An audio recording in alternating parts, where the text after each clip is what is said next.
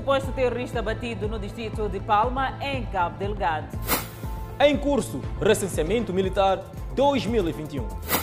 Pais matam filho no distrito de Vanduz, em Manica. Primeiro dia útil do ano marcado por pressão aos serviços públicos.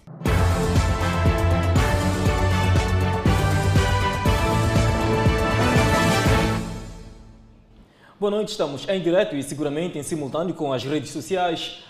E a Rádio Miramar, a cidade de Maputo acordou movimentada na primeira segunda-feira do ano, depois de um fim de semana longo. O primeiro dia útil foi marcado por pressão aos serviços públicos. Morosidade no atendimento, segundo os utentes, está por detrás destas enchentes nos balcões de emissão e levantamento de documentos de identificação que estiveram pressionados no primeiro dia útil do ano. Em alguns balcões da DNIC, muitos utentes chegaram às 4 horas da manhã e até 9 horas continuavam nas filas. Cheguei aqui uma coisa de 4 horas. Está aqui há 4 horas. Sim, a Margar Beija de levantar. Então agora estamos quase perto das 8, então por aí 4 horas já estava aqui. É, sim, já estava aqui. Já cansados, muitos esperavam sentados. Situação acentuada para Benjamin, que estava no local com os seus filhos menores. É, pá, tô, cheguei às 4 e meia aqui. 4 horas e 30 minutos já estava Sim, aqui. exato. E estamos perto das 8. Exato. E desde tempo todo está com estas crianças. Sim, sim. Cheguei com essas crianças. Estou para o Patatá B e para o, para o mais velho. Para isso poder minimizar, tinha que se formar balcões em cada bairro para poder minimizar, porque neste ano, de acordo com a quarentena, muitos dos utentes acabaram por expirar seus documentos, não sei o quê, e depois não foi já possível para a realização. Então o que tinha que se fazer era formar-se balcões em zonas, bairros, ou mesmo nas comunidades, né, para poder já minimizar a situação, porque está muito, é muito caótica. A busca pela carta de condução causou este aglomerado no Inater, onde muitos estão em busca dos documentos desde finais do ano passado. O atendimento está muito lento e é muito complicado. Já faz duas semanas que venho para aqui e não tenho conseguido nada. Lançam culpa à desorganização, tanto por parte dos utentes como por parte dos funcionários no atendimento. Você chega, pergunta, te, te explicam que explicam acerca da bicha. Você acaba parando numa bicha errada. Por exemplo, hoje, eu estava a marcar ali, antes de sair de novo dali para aqui. Sim. Então indicam a fileirada, a pessoa perde tempo ali para depois sim. descobrir que há uma outra fila. Sim. É o que está acontecendo, conforme podem ver. Mas todos os documentos caducados só foram reconhecidos pelas autoridades até o dia 31 de dezembro, conforme o decreto presidencial, facto também por detrás de tanta pressão. Enquanto isso, os alunos de classes com exame voltaram às aulas esta segunda-feira em todo o país depois da quadra festiva. Os alunos dizem que está a ser difícil o regresso às aulas num período que deviam estar de férias. É preciso recuar muitos anos para encontrar cenário igual no calendário escolar. Terminar as festas e voltar ao banco da escola. É histórico, tudo provocado pela pandemia da Covid-19, que obriga os alunos a voltarem a sentar nas carteiras para estudar mais cedo. É uma fase muito difícil, mas não temos, não temos como. Como vemos a pandemia também, estava muito difícil já. Se podemos entrar logo para estudar, não temos como. Vamos tentar lutar para frente. Não temos como. Os exames já estão perto. Aqui é é só estudar para tentar ganhar muito tempo, o tempo já foi. Está sendo muito difícil, mas para dar para tipo, estudar. Mas já é muito difícil. Também somos poucos nas turmas. Já, tipo, não estamos meio, acostumados com isso. Mas dá para estudar. Nesta segunda-feira, os alunos obedeceram à recomendação de voltarem à escola. Portões abertos nas escolas secundárias, onde os alunos procuram recuperar o tempo perdido, com aulas intensivas de preparação para os exames da décima e décima segunda classe agendados para o mês de fevereiro. Os mesmos entendem que devem optar por muita dedicação se quiserem ter bons resultados nos exames, depois de terem ficado muito tempo em casa em 2020 devido à pandemia da Covid-19. E, na verdade, estivemos numa situação muito complicada, tivemos muito, muito pouco tempo de, de aulas, na verdade. Hum, dizem que o exame começa no dia 1 de fevereiro, então temos muito pouco tempo para nos prepararmos para os exames. Na verdade, hum, temos de ter muita dedicação, temos de estudar muito para isso. Manuel João é estudante do ensino técnico e diz que é necessário os estudantes encararem a nova realidade com muito esforço para se conseguir bons resultados. É muito, é um pouco complicado, né, essa nova maneira. É, logo que terminamos as festas, logo na segunda-feira temos tivemos que retornar às aulas, é, mas também acabamos entendendo que senão iremos perder o ano é, neste o ano. Então, para não perdermos o ano, nós também estamos a nos esforçar de uma certa forma para conseguirmos também nos enquadrar ao, ao encaminhamento de normalidade. Os alunos de outras classes preparam-se para nas próximas semanas sentarem-se à carteira para fazer exames, depois de longos meses em casa em 2020, devido à pandemia viral. As mortes por afogamento registraram uma ligeira redução no país. De acordo com o Sensap, a redução, tanto em número de afogamentos e de mortes, é quase que insignificante. O cenário ainda é crítico. Durante a quadra festiva foram registrados cinco afogamentos, contra nove do igual período de 2019. Destes, duas pessoas perderam a vida, em Maputo e Inhambane. São as águas cristalinas que convidam os banhistas para um mergulho nas praias, rios, lagos, lagoas e piscinas, que por vezes terminam em tragédia. É assim que apontam os dados do Serviço Nacional de Salvação Pública. No ano passado, 2020, houve uma ligeira redução do número de afogamentos. Foram 22 casos registrados contra 25 do ano de 2019. Em 2020, dos 22 afogamentos, 12 pessoas perderam a vida, contra 19 em 2019. Uma redução que, para o Serviço Nacional de Salvação Pública, é quase que insignificante, pois os números continuam altos. Os afogamentos, maioritariamente, são uh, registrados a nível das grandes praias. Falo aqui, primeiro, da província de Sofala, que é a Praia do Estoril, temos a Praia de Xaxai na província de Gaza, temos a, a Praia do Tofo na província de Inhambane e também temos a nível da cidade de Maputo, que temos a Praia de Costa do Sol e da Miramar. É nas praias do país onde ocorrem mais casos de afogamentos, o consumo de bebidas alcoólicas e a falta de inobservância das características do relevo é que contribuem para as ocorrências. São locais em que as ondas são elevadas e tem aqui uma profundidade. E os utentes destes locais, destas praias, não verificam aqui uh, a questão das placas de sinalização que indicam onde devem e onde não devem uh, colocar-se água, ou neste caso, nadar. De acordo com o Serviço Nacional de Salvação Pública, são dois grupos que tornam-se mais vulneráveis a afogamentos no país. O primeiro são crianças que se dirigem à praia sem a supervisão de adultos. O segundo são jovens que não tomam as devidas medidas de precaução quando se fazem a praia. A faixa etária das vítimas por afogamento é dos 6 aos 33 anos de idade. Maior incidência vai para o sexo masculino. Fora a negligência dos banhistas, a ocorrência de naufrágios é outra causa dos afogamentos que tornam-se fatais. Nós recomendamos que uh, os utentes dos barcos, neste caso, primeiro portem a uh, os coletes salva-vida, porque é comum vermos embarcações que não têm coletes salva-vidas. E em caso de um naufrágio, o, os utentes, neste caso, ou as pessoas que se encontram nestes barcos, uh, sem saber nadar, dificilmente sobrevivem porque não têm uh, como permanecer na água por muito tempo. É no verão em que se registra mais ocorrência de afogamentos no país.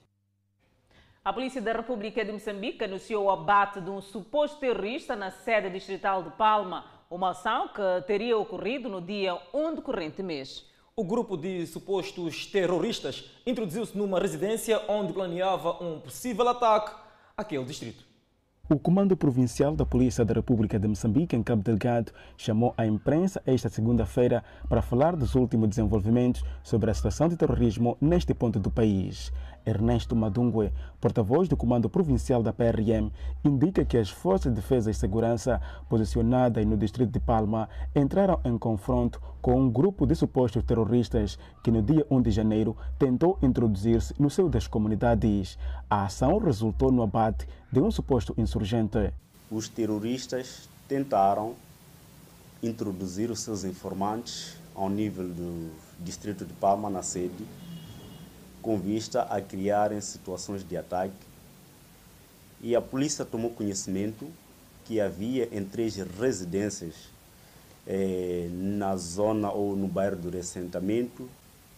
Chegados no local, eh, a polícia foi recebida com, com tiros e culminando com a polícia sentiu-se obrigado neste caso a abrir fogo e daí um suposto informante dos terroristas acabou sendo alvejado mortalmente no local.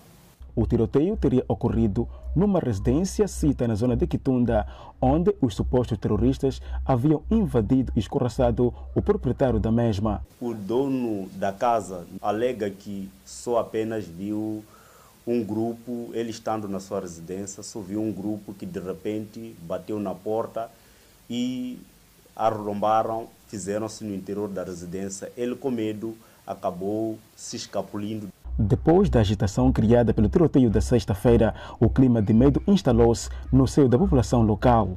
Ernesto Madungue refere-se ao trabalho das Forças de Defesa e Segurança com vista ao restabelecimento da tranquilidade naquele distrito. De fato, há uma tentativa de, de, de ataque, como eu me referi, dos terroristas, mas o que tem vindo a ser vinculados nas redes sociais, o que temos notado, as pessoas procuram de certo modo, não sabemos quais são as intenções das pessoas que assim o fazem, de vincular imagens que não refletem a realidade daquilo que tem acontecido no, no, Teatro Operacional Norte. Sobre a alegação de que os trabalhadores da Total estariam a ser evacuados devido à insegurança, a polícia em Cabo Delgado reage. Só a Total é que pode confirmar se trata-se mesmo de evacuação por essa situação, ou pode ser porque eles podem evacuar por um outro motivo que não seja esse. Então, é difícil que nós, como polícia, nos pronunciarmos em relação é, é, à movimentação daquilo que é o pessoal da, da Total. Entretanto, arrancou em todo o país, no dia 2 de janeiro, o recenseamento militar. A cerimônia de lançamento oficial será na quarta-feira e espera se recensear mais de 200 mil jovens. O recenseamento militar a nível nacional abrange cidadãos nascidos em 2013 ou os que não fizeram nos anos passados, desde que não tenham mais de 35 anos de idade. O recenseamento iniciou oficialmente no dia 2 de janeiro, mas o seu lançamento acontece no dia 4, já esta quarta-feira. O processo estende-se até o dia 28 de fevereiro, que, ao mesmo tempo, decorre nas missões diplomáticas e consulares no estrangeiro. O Ministério da Defesa Nacional prevê recensear cerca de 200 mil jovens. No ano de 2020, a meta era de 192 mil jovens.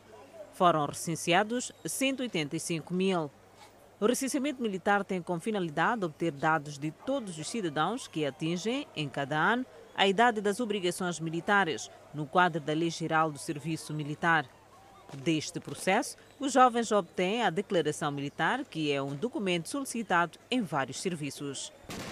Com o levantamento do período de defesa, as autoridades das pescas em Sofala pretendem incutir nos pescadores uma exploração sustentável na captura do caranguejo. A província de Sofala, que planificou para este ano a captura de 160 toneladas de caranguejo, para o consumo doméstico e também para a exportação, anunciou o reforço das medidas de fiscalização para que, com o levantamento do período de defeso, os pescadores não façam a captura do mesmo de forma desorganizada. As autoridades de pesca ao nível da província de Sofala pretendem incutir nos pescadores para que façam uma exploração sustentável da captura do caranguejo. Não quer dizer que o fato de termos feito o levantamento, a pesca tem que ser de forma desordenada ou a apanha dessa espécie tem que ser de, de forma desordenada. Nós vamos continuar a fiscalizar exatamente os tamanhos. Quem for encontrado com tamanhos pequenos, abaixo daquilo que nós recomendamos também, vai continuar a, a ser sancionado. Porque fomos ver que mesmo os pescadores artesanais eh, pescavam tamanhos pequenos para depois fazer a revenda a, a outras pessoas. Enquanto decorria o período de defeso, as autoridades nesta parcela do país apreenderam mais de uma tonelada de caranguejo capturado de forma ilegal e depois devolvido ao seu habitat. Também foram apreendidas na altura duas embarcações usadas para o transporte de caranguejo. Foram apanhados a fazer essa operação de ilegal de captura de caranguejo. Uma das embarcações foi, foi devolvida aos, aos devidos proprietários depois do pagamento de uma multa de 200 mil meticais. E a outra embarcação, provavelmente, se os donos não se apresentar ou não virem pagar a multa, vai ser revertida a favor do Estado. O caranguejo capturado em Sofala tem como principal mercado a Ásia e os países como a China e Coreia são os que mais se destacam. Moçambique é de entrada na zona de comércio livre é África. Pois é, para o economista Kokbad Patel, o grande desafio prende-se com a proteção das indústrias nacionais. A Zona de Comércio Livre em África entrou em vigor a partir do primeiro dia do presente ano, após mais da metade dos 54 países terem ratificado o acordo. Com a iniciativa, espera-se facilidade nas trocas comerciais entre as nações signatárias. Moçambique e Guiné-Bissau são os únicos países lusófonos que ainda não aderiram à iniciativa. Afinal, o que é que está em jogo neste acordo de comércio livre em África? O que é que Moçambique ganha ou perde? O facto é que Moçambique tem até 31 de dezembro do corrente ano para decidir se de fato avança nessa iniciativa africana. Isto não é um processo fácil, é um processo complexo, porque mexe, mexe em muitas coisas, mexe em diferentes graus de desenvolvimento de, de, de, dos países. As pessoas também precisam de viajar. Se eu quiser ir à Nigéria, hoje ainda tenho que pedir, pedir visto para, para entrar na Nigéria. Com este processo, provavelmente vão ter. Então, até as próprias migrações têm que começar a ficar organizadas neste processo. Está a ver que isto não é um processo tão simples e linear como muita gente pensa. Keiko Badi Patel defende, no entanto, que as cláusulas do acordo não devem entrar em choque com a política nacional de industrialização. Tenho que olhar para a minha estrutura económica. O que é que eu tenho? O que é que eu produzo no meu país? Neste momento, se olharmos para o nosso lado, nós vamos dizer assim, estamos pouco, fazemos muito pouco exportação de produtos manufaturados, ou quase nenhum. O Acordo de Comércio Livre no continente africano prevê duplicar o volume de trocas comerciais no continente em 20 anos, sendo que os setores teste, roupa, peles, madeira e papel, para além de veículos, equipamento e transporte, produtos eletrônicos e metais, são os mais beneficiados em termos de aumento do comércio regional. Esta iniciativa cria um mercado único de 1,3 mil milhões de pessoas com um produto interno bruto de 3,4 mil milhões de dólares e abrange a grande maioria dos países africanos. Mais de 400 pessoas morreram nos primeiros 10 meses de 2020 vítimas de malária. Muitos cidadãos recorrem a inseticidas e redes mosquiteiras para se prevenirem da doença. Manuel Nhamussa já foi parte das estatísticas de casos de malária no país. Hoje, conta que aprendeu a tomar mais cuidados através do uso de rede mosquiteira e inseticidas, sobretudo por estar numa zona com áreas pantanosas. Senti quase, senti frio, calor, minha cabeça doeu. Minha, minha senhora também aí dentro. Fui também no hospital. Bairros periféricos e suburbanos são os que mais registram casos de malária. Isto, maior parte das vezes, devido ao deficiente sistema de saneamento. No ano passado, números apontam que nos primeiros 10 meses, mais de 400 pessoas morreram vítimas da malária. A Miramar escalou um dos bairros do município de Amatola, que faz parte dos que mais casos de malária registram e as experiências partilhadas não são das melhores. Tentamos através de dragão e baigon também, rede mosquiteiras também os que tem. Uhum. Nessa zona há muitos mosquitos, por causa daquela zona de lá de baixo, lá nas águas lá, perto do novo hospital e, e novo campo, tem muitos mosquitos.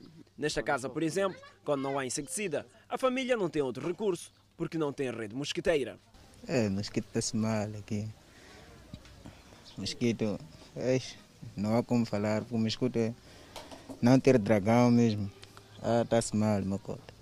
Em Moçambique, de janeiro a agosto, foram reportados mais de 8 mil casos de malária, que resultaram na morte de 442 pessoas. Metade destes casos foram nas províncias de Nampula e Zambésia. Moradores de zonas vulneráveis a enchentes regressam às suas zonas após viverem momentos de tensão e medo pela previsão de vendaval na passagem de ano. Foi com medo e tensão que os moradores de zonas propensas a inundações acolheram o anúncio de previsão de mau tempo no fim do ano. O medo nós todos tivemos, né? Porque primeiro nós estamos nesta zona muito propensa a cheias, mas só desta, desta vez, este ano, acho que não, não aconteceu.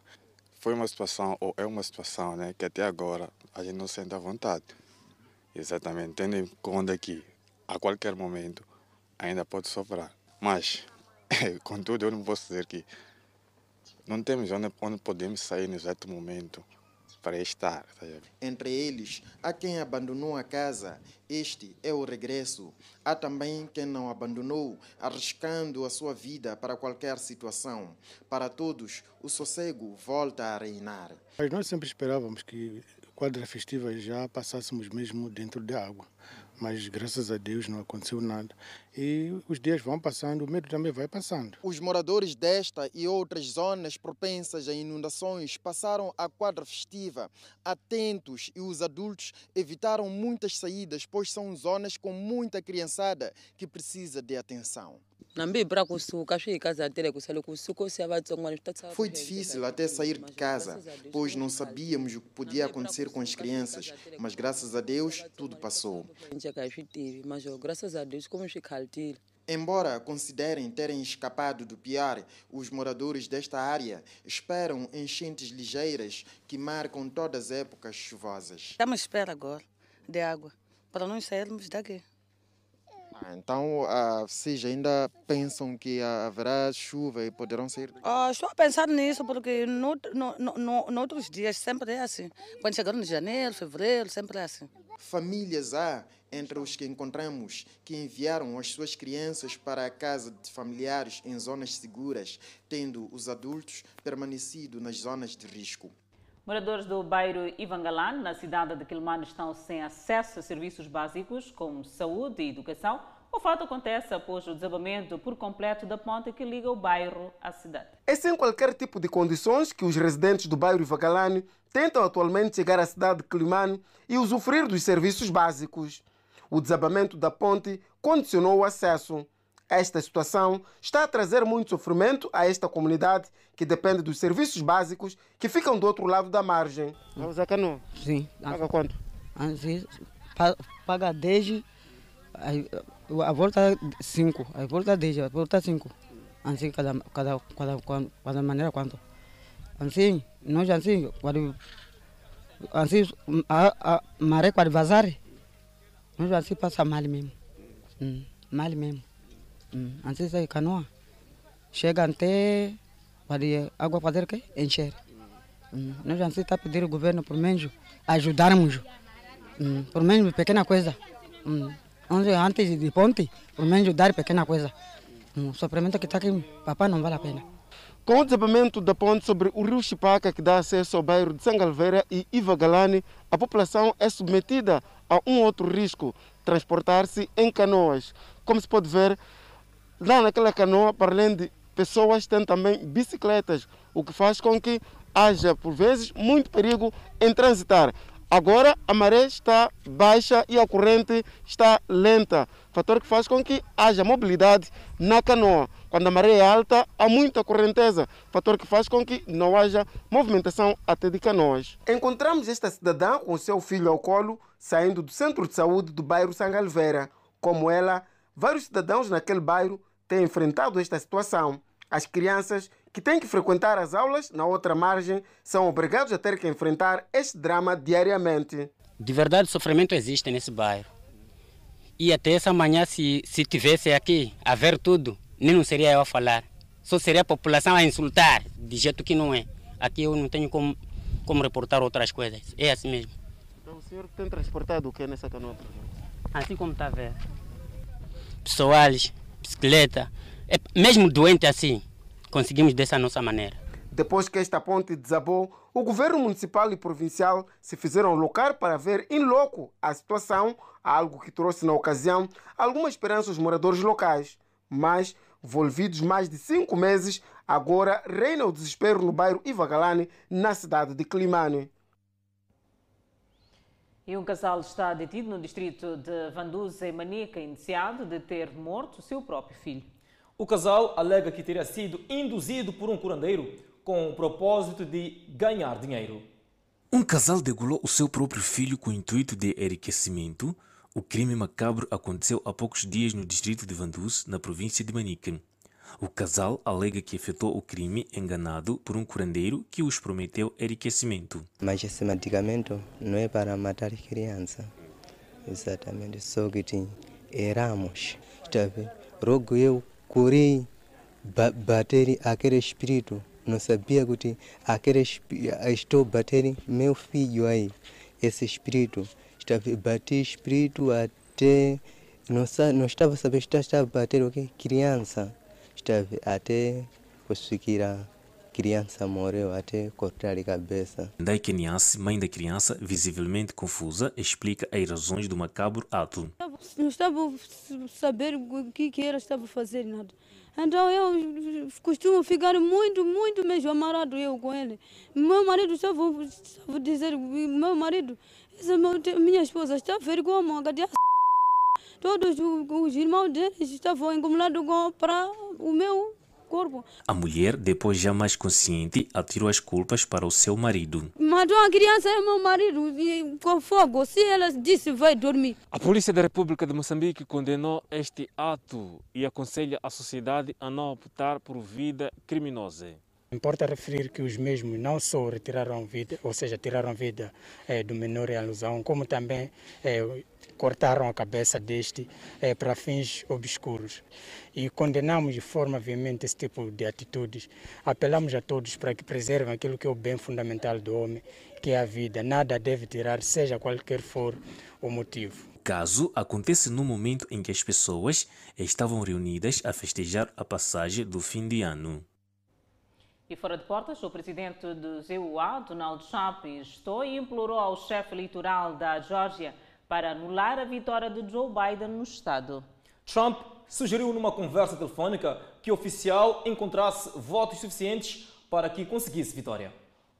A conversa de sábado foi o último passo de um esforço sem precedentes de um presidente em exercício para pressionar um funcionário estadual a reverter o resultado da eleição que ele perdeu para o candidato do Partido Democrata Joe Biden. O analista político Gabriel Ngoman estranha tanta contestação pós-eleitoral na América. Sim, uh, diríamos que nunca houve tanta confusão, portanto, posso dizer que uh, algo atípico aconteceu, sobretudo nos últimos 240 anos é que um presidente é, é, é, em exercício, portanto, perde as eleições e, e, e reclama uh, que houve fraude eleitoral. Quer dizer, é, é, uma situação atípica para os Estados Unidos, mas para quem conhece Donald Trump não fica uh, admirado, porque é uma pessoa sempre cheia de surpresas. Trump perdeu, mas não aceita o resultado. A intervenção renovada e as alegações de fraude do primeiro presidente a perder a reeleição em quase 30 anos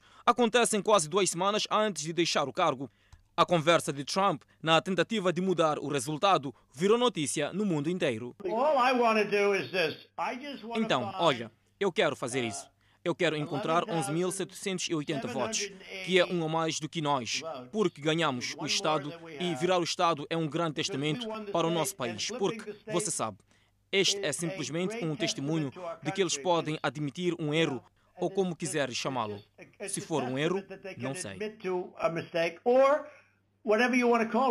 Ngomani diz que já se faz tarde para quaisquer manobras de reversão dos resultados. Bem, o, a questão também aqui que se coloca é do timing. É que também para tal uh, o Trump já não tem tempo suficiente para isso. É preciso uh, ver que uh, já foram confirmadas as, as, a vitória do Joe Biden a 6 de janeiro. Portanto, a Câmara dos Representantes vai reunir. Quer dizer, aqui já não há nenhum revés, porque Todas as tentativas foram feitas, sobretudo na Geórgia, outros estados como Texas, redundaram-se uh, num fracasso. A Geórgia certificou os resultados das eleições, mostrando que Biden venceu a eleição do estado por 11.779 votos, mas com a insatisfação de Trump a passagem de testemunho está condicionada. É, houve muita dúvida que se Trump iria abandonar a Casa Branca ou não. Aliás, ele próprio ameaçou uh, não, não, não abandonar a Casa Branca e boicotar o processo de, de, de passagem eh, de testemunho eh, dele para Joe Biden, mas eh, seja o que for, o que se sabe é que Joe Biden vai tomar o poder. A Casa Branca encaminhou perguntas à campanha de reeleição de Trump, que não respondeu no domingo a um pedido de comentários por e-mail. De volta ao nosso país, nove pessoas perderam a vida em Nhambane, vítimas de acidentes de viação e afogamentos durante a quadra festiva 2020-2021.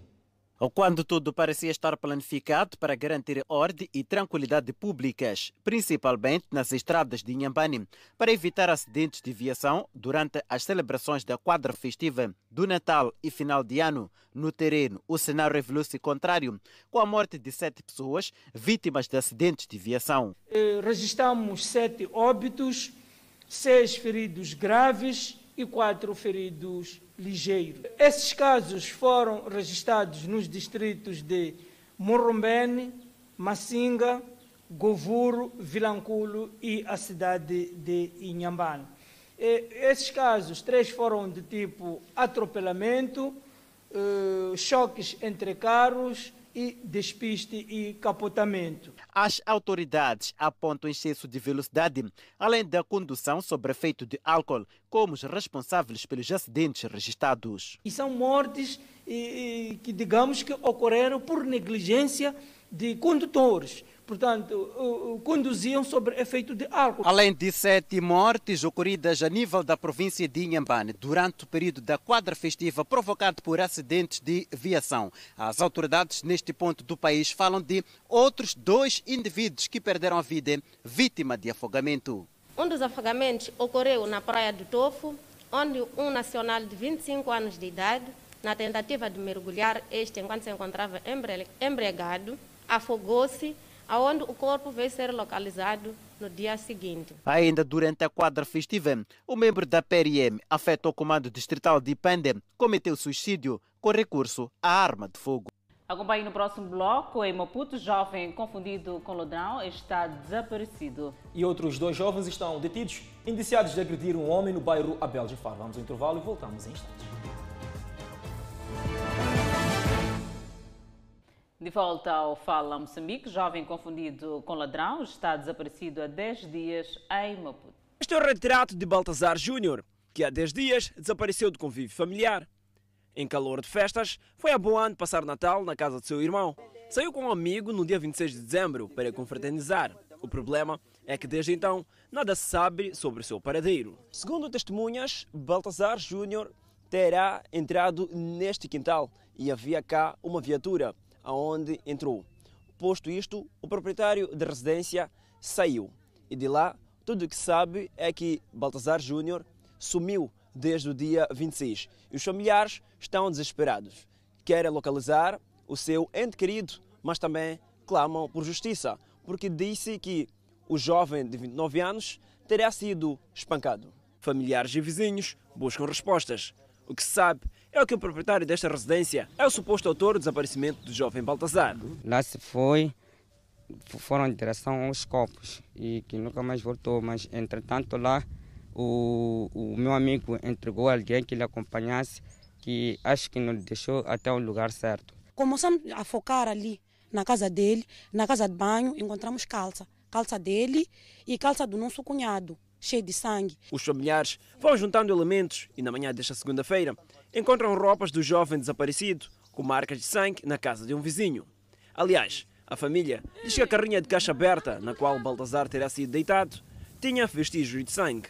Depois dele ser espancado, de deixaram amarrado ali, entraram dentro de casa. De manhã às 5, quando a vizinhança saiu, ele já não estava lá. Que tinha alguns vestígios lá. Agora, quando eles viram que. Que vestígio é eram? Acho que tinha sangue no carro. Tinha sangue. Durante a madrugada do dia 27, o senhor acusado terá ligado a um vizinho a explicar que terá encontrado um jovem embriagado. O mano me ligou, disse que encontrou alguém dentro do carro. Então essa pessoa estava a perguntar onde que ele ia. Então a pessoa disse que veio, vou em Tinzabene. Então o mano disse que mostrou o caminho para Tinzabene. Essa parte que ele me falou, mano. Então eu, o que eu estou a pedir é que se o mano sabe que sabe que conhece aquela pessoa, é melhor tirar mesmo. O proprietário desta residência, por sinal acusado de ter torturado o jovem desaparecido, e mais um vizinho, estão detidos em conexão com este caso. Os familiares continuam ainda sem paradeiro do seu ente querido, que se presume que tenha sido assassinado. E foram detidos dois jovens indiciados de agredir um cidadão no bairro Bel Jafar, em Marroquém. Entretanto, estes negam e acusam a suposta vítima e o irmão de lhes terem agredido. Os fatos teriam ocorrido no passado dia 31 de dezembro. Este jovem teria sido agredido na sua residência por jovens que de seguida puseram-se em fuga. São vizinhos próximos, até muito bem próximos. Mas o que acontece? Nós não queríamos sair de casa. Nós compramos o que nós compramos para ficarmos aqui dentro. Eles, quando vieram, bateram o portão. A minha esposa foi abrir o portão enquanto eu conectava som, coluna, não sei o quê. Parei daquele assunto do som para poder atender eles. Quando aproximo lá, afinal de contas, eles traziam uma faca na barriga. E eu sempre recebi. Quando viram assim a saudar ele, de repente, estavam a aplicar com faca. É quando eu corro naquela direção do cão. Então eles já viram em cima de mim. Então quando consegui meter mão e abrir o cão.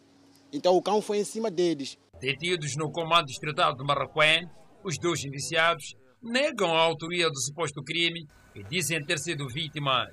O primeiro conta que tudo começou no dia 30. Encontramos com aquele jovem ali que diz ser agredido de noite. Ele estava bêbado. Então, ele mandou, esse aqui disse, esse aqui chamou uma pita primeiro. Disse, olha menina, ele, ele não, você, você é homem para pegar uma pita. Se é homem, vem pegar aqui. Ele, eu perguntei a ele, mas ele é para pegar aí por quê? Então, ali uma confusão, uma confusão. Depois, um outro brother que estava conosco disse, vocês deixem isso aí, vamos. Mas as desavenças continuaram no dia seguinte. Está no dia 31. Esse aqui passa do portão da casa dele.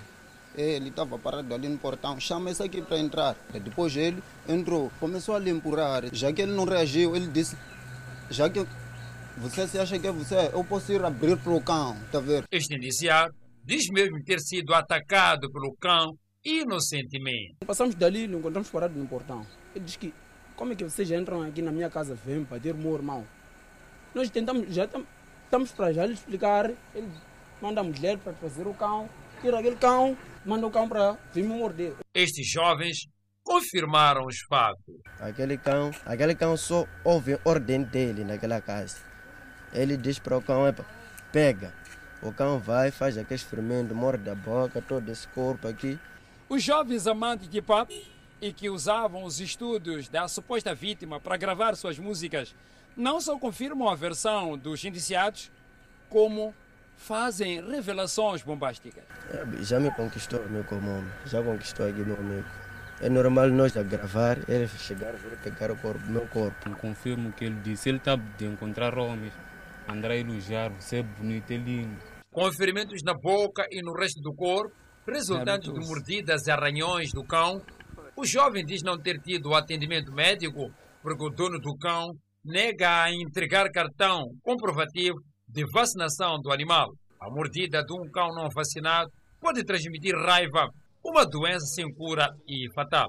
Uma situação demasiado complicada. Está a contas com a polícia em Nampula, o cabecilha de uma das quadrilhas mais perigosas, de acordo com a corporação, que vinha criando desordem nos diferentes bairros daquela urbe. C4 Pedro é assim que Cássio Mutarica, de 27 anos de idade, residente a alguras do bairro de Namicopo, na cidade de Nampula, é conhecido nos meandros criminais. Eu gosto daquele cantor.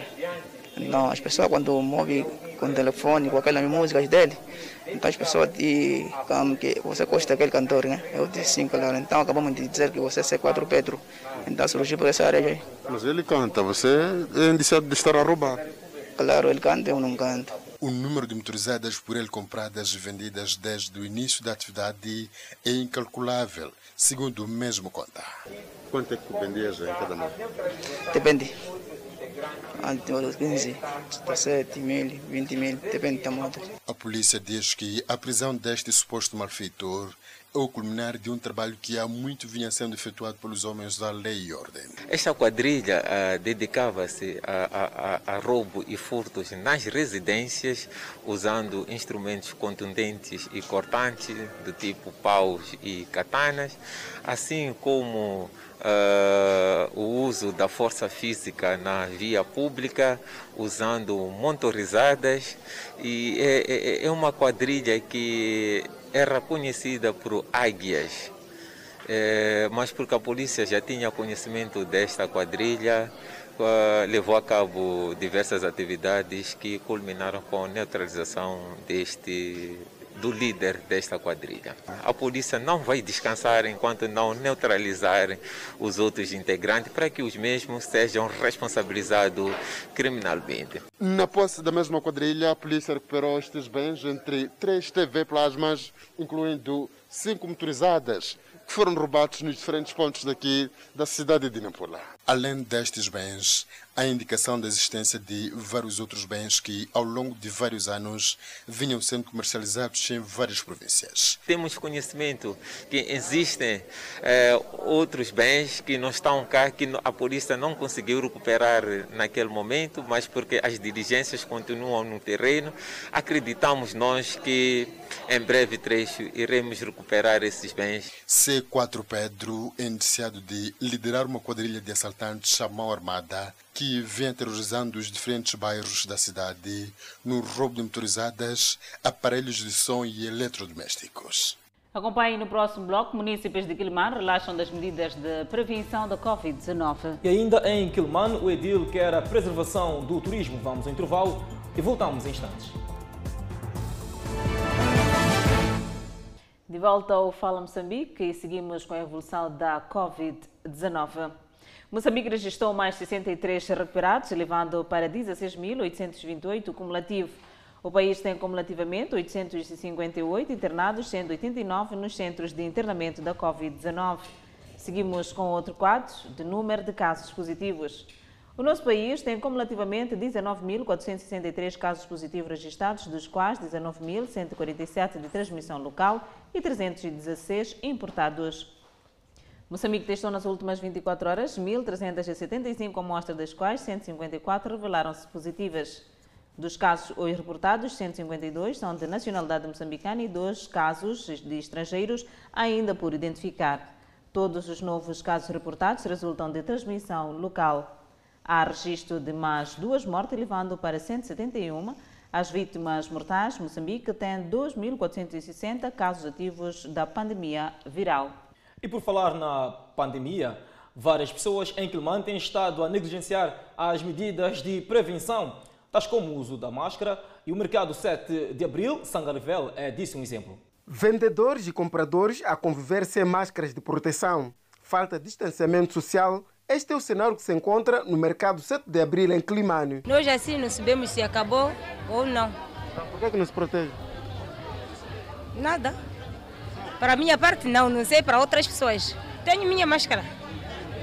Sei que assim por enquanto deixei. Estou a descansar primeiro. Yeah, cabe, cada pessoa sabe o que está a fazer, né? Cada pessoa se previne a si mesmo próprio. Sim, sim. Não é preocupante, não fica preocupado assim quando vem cliente sem máscara? Yeah, em algum momento é preocupante. Talvez as pessoas se cansaram de usar desde sempre usam, usam, usam, então as pessoas acabam, acabam não sei se esquecer, talvez. Aqui no interior deste mercado do Sangalveira, ao nível da cidade de Climane, quase que ninguém se faz trajar por uma máscara de proteção da pandemia da Covid-19. Situação essa que pode estar a pôr em causa aquilo que é a saúde pública neste local aliado às contaminações do novo coronavírus. Nesta banca, nem o comprador nem a vendedora usam máscara. Questionados, cada um explica a sua maneira o porquê de não usar a máscara. Não vi que o coronavírus já acabou. Sim, sim. Ah, máscara tenho, está aqui no bolso. Ah, por que, que não usou? Sabe, muita, muita gente que não, tem, que não usa máscara. É por isso sabe, a doença ainda existe. Como? A doença ainda existe. Sim, existe sim, claro. Mas... Porque num local como esse, muito aglomerado, sem máscara.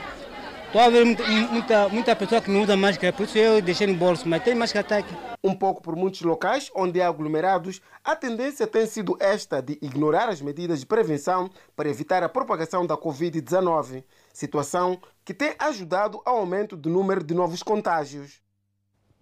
Seguimos com praças e monumentos, onde o Idil de Climão defende preservação para o turismo. O edil de Climane, que assinou um memorando de gemelagem com a autarquia da ilha de Moçambique, considera a reabilitação e preservação dos monumentos culturais como uma das saídas de não só revitalizar o turismo nesta área, como também a forma de garantir que a história do nosso país seja conhecida pelas gerações vindouras. Nós estamos neste momento a reabilitar a Catedral Velha da cidade de Climane. É uma catedral que começou a ser construída em 1776. Portanto, podemos imaginar há mais de 100 anos. A ilha de Moçambique é a primeira capital do país, batizada pela Agência das Nações Unidas para a Ciência, Educação e Cultura Unesco, como Patrimônio Mundial da Humanidade. Possui uma vasta gama de infraestruturas que retratam a nossa história, algumas das quais em estado avançado de degradação. Reabilitar todos os edifícios que existem nesta ilha é uma tarefa árdua, mas também, por um lado, é preciso entendermos que, sendo patrimônio mundial da Unesco, é possível angariar recursos de fora e nós estamos aqui, viemos também, viemos aqui e esperamos que com este memorando de entendimento e de gemelagem que assinamos hoje, possamos juntos bater portas, quer para a melhoria das condições em Climane, como também aqui na Ilha de Moçambique. Manuel de Araújo defende ainda a troca de experiências sobre a gestão municipal, com destaque para a recolha do imposto predial autárquico, imposto pessoal autárquico para o incremento da recolha de receitas. Não se pode falar de autonomia ou de gestão municipal se nós não tivermos as nossas receitas em dia. Quem governa deve ter a capacidade de angariar recursos internos, receitas próprias, e recursos externos para poder realizar as suas atividades e responder aos anseios dos nossos municípios. Em Moçambique, o turismo constitui um fator bastante importante, pois incentiva também o desenvolvimento das culturas tradicionais e expressões de identidade étnica e contribuiu para a revitalização das artes, festivais de linguagens tradicionais, mas o turismo cultural revelou-se ser um recurso social e econômico que ainda continua por lapidar. Enquanto isso, o antigo presidente da Associação dos Taxistas Motorizadas de Manica, que chegou a ser expulso devido ao alegado desvio de fundos, volta a tomar posse. Cheganda Isaías voltou a exercer a sua atividade como presidente da Associação dos Taxistas de Motorizadas de Manica. Chiganda havia sido expulso acusado de desviar dinheiro num valor a rondar os 35 mil meticais. Era falso, era falso. Aquilo era mentiras. Eu não desviei dinheiro. E até desde quando eu voltei, eu pegou saber a eles que eu desviei dinheiro. Pode me mostrar quando que eu, esse dinheiro eu levei estava na conta de quem? Disse, não, aquilo era dor, não sei quanto. Ah, tá bom, tudo bem.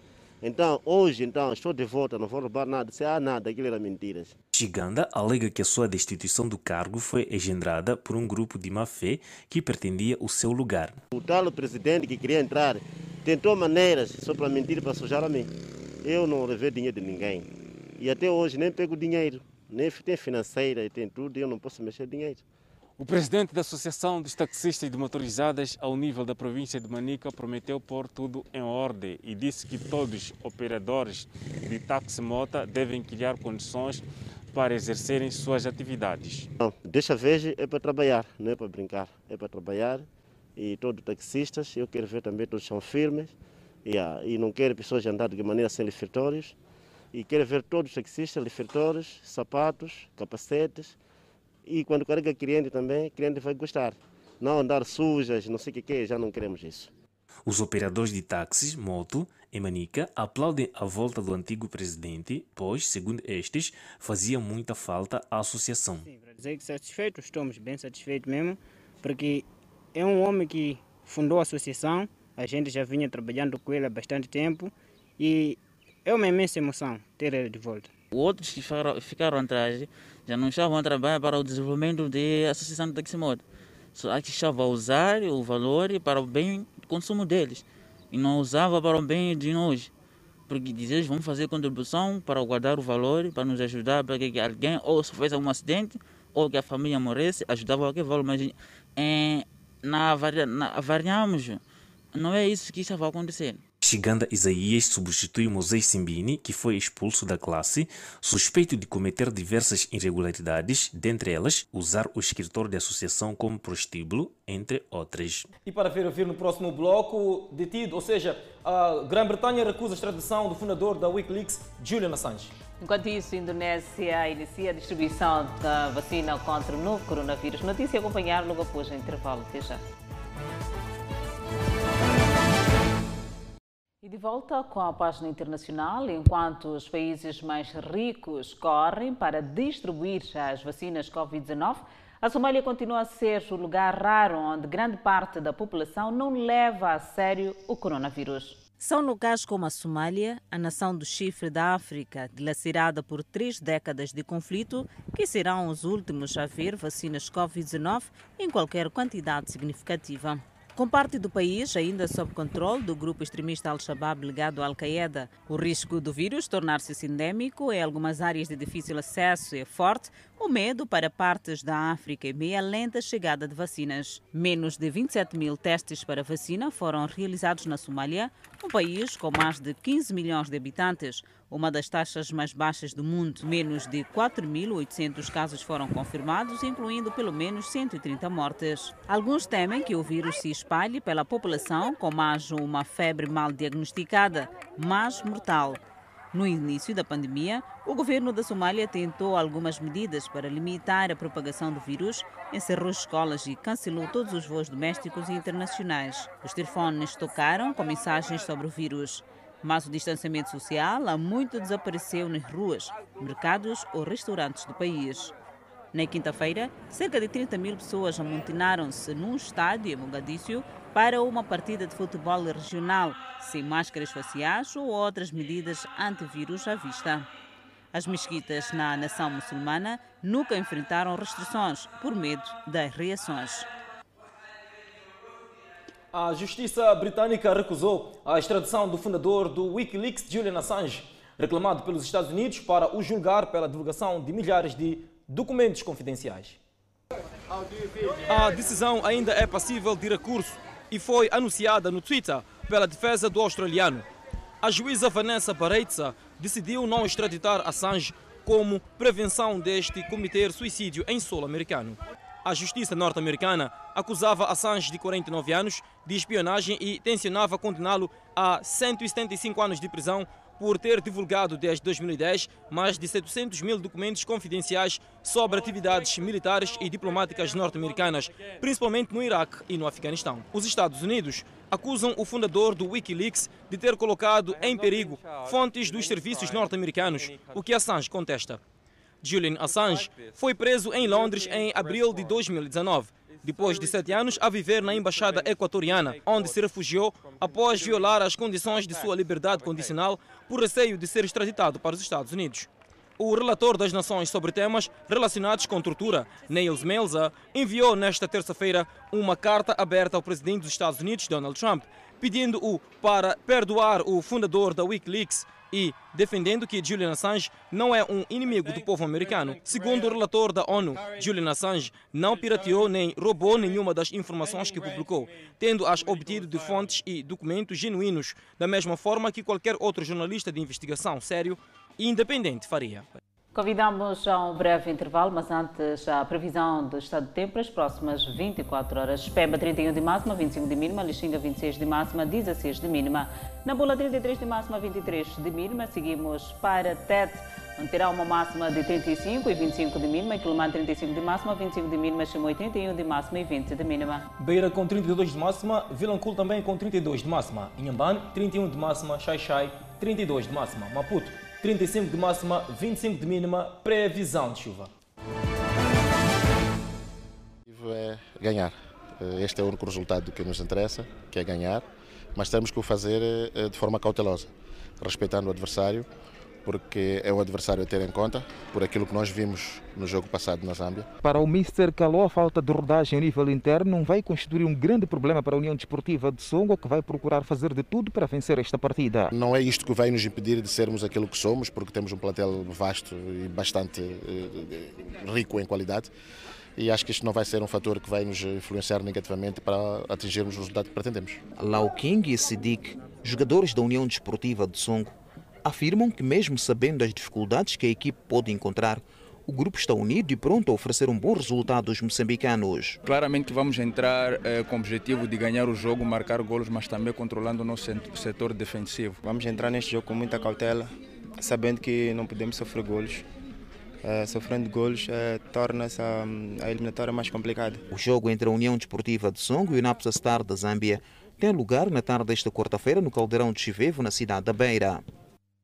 A Seleção Nacional de Futebol Sub-20 iniciou esta segunda-feira com trabalhos de preparação para o CAN da Mauritânia.